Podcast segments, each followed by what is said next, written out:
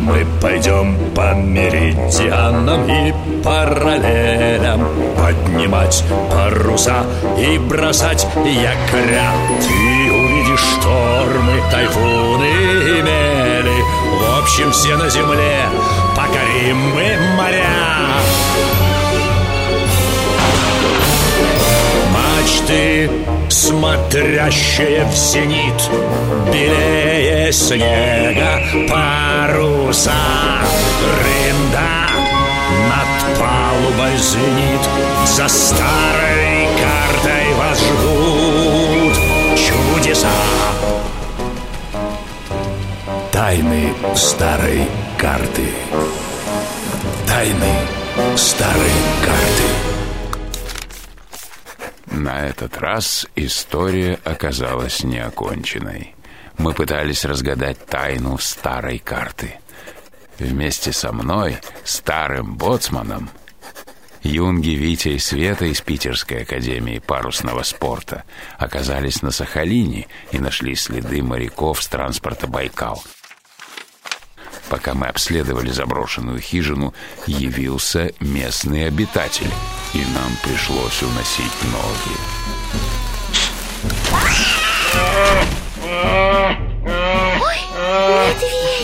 Назад, салажата!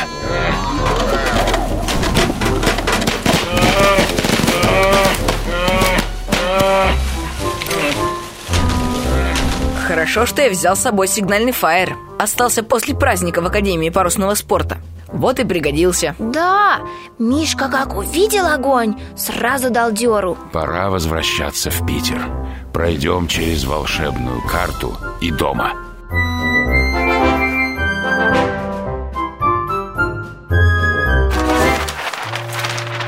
Жаль, не удалось отыскать лоцмана, что подарил вам старую карту. Зато нашли следы того, кто ее сделал. Давай рассмотрим полоски бумаги с иероглифами. А иероглифы-то китайские. Ах да, я забыл, ты же китайский учишь. Сможешь прочесть? Ну, не знаю, я недавно учу. Нет, не понимаю. Впервые вижу такие иероглифы. Палочки, крючочки, закорючки какие-то Как ты в этом разбираешься?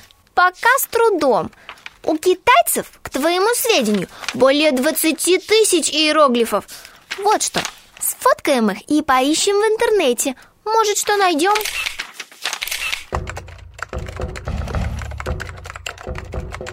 Ну что, есть что-нибудь интересное? Есть!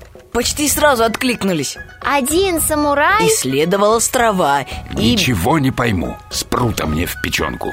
Давайте по очереди. Эти иероглифы – имя самурая Мамии Ринзо Он жил в начале позапрошлого В века интернете пишут, что это Варензо в 1803 году послали составить карты Курильских островов и Сахалина Значит, это не экспедиция Невельского открыла, что Сахалин – остров Но почему русские об этом не знали? Видишь ли, Света, Япония была очень закрытой страной. И никто за ее пределами не знал об открытиях японских путешественников. Так что Невельской, считай, открывал все заново. Так кто же жил в хижине? Один из спутников Ринзо Ученый, буддийский монах, китаец Он мог остаться на острове, чтобы составить более точные карты А может, отстал от экспедиции, и его сочли погибшим. И он прожил на острове один целых 40 лет Ух ты! Прям китайский Робинзон Наброски, которые мы нашли в хижине, указывают, что китаец вел на острове какие-то исследования. И придумал особую волшебную карту Способную перемещать людей во времени и пространстве Надо узнать, как он это сделал Но где его искать, этого китайца? Мы знаем только, что он покинул остров на русском транспорте «Байкал» в 1849 году. И забрал карту с собой.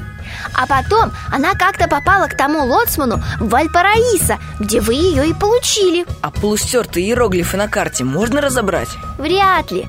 Это какое-то редкое наречие, может даже шифр. Чтобы отыскать ученого китайца, надо сначала найти судно Невельского Наверняка кто-нибудь из команды подскажет, куда делся их пассажир Отличная мысль, Витя. Значит, снова на Дальний Восток? Только вот куда именно? Нам не всякий берег подходит. А давайте, когда будем проходить через старую карту, представим себе этот корабль Байкал.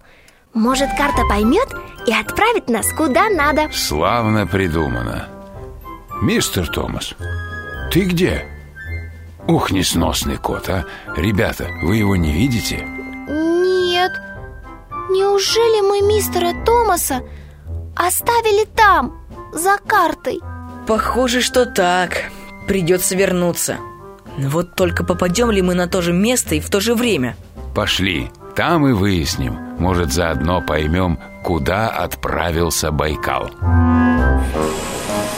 Тайны старой карты. Продолжение следует.